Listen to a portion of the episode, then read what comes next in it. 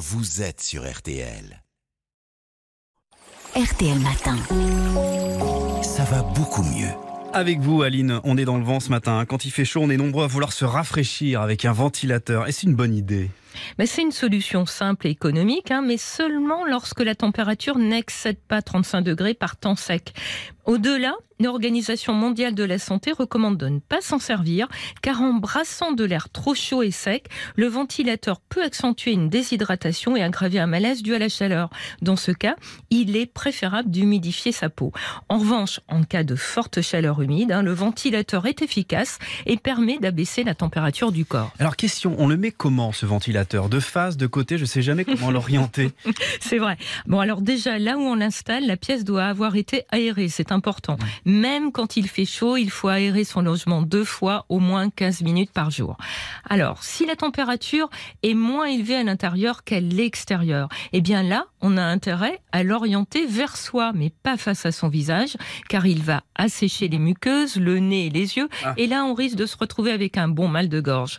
À l'inverse, s'il fait moins chaud dehors qu'à l'intérieur, eh bien, il est préférable de le mettre près d'une fenêtre ouverte et de l'orienter vers l'extérieur, car ainsi, l'appareil va brasser de l'air chaud et le repousser hors de la pièce. judicieux. Et pendant la nuit, Aline, c'est recommandé de l'utiliser? Alors, bah, quand il fait chaud, on a du mal à s'endormir et tout ce qui peut apporter un peu de fraîcheur, on le recherche. Pourtant, l'utilisation d'un ventilateur durant la nuit n'est pas conseillée parce qu'il assèche l'air de la pièce. S'il est dirigé vers soi, on peut se réveiller avec le nez bouché, des maux de tête, voire même un torticolis.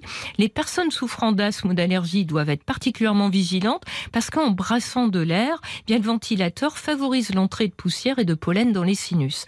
Alors, il est préférable de l'allumer uniquement au moment où on va se coucher pour ne pas passer la nuit entière dans un courant d'air.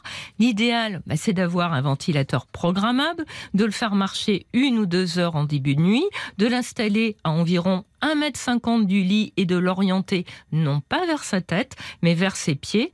Et puis, une astuce, hein, pour obtenir un air plus frais, on peut mettre un linge humide face au ventilateur. Et quel type de modèle il faut préférer? Parce qu'il y en a plein. hein. Oui, c'est vrai, il y en a plein. Les ventilateurs sur pied ont l'avantage de pouvoir être déplacés et de se régler en hauteur, c'est pas mal. Les ventilateurs au plafond prennent moins de place et sont moins énergivores. Quant aux ventilateurs sans pale, ils sont réputés pour être silencieux, mais leur prix est élevé.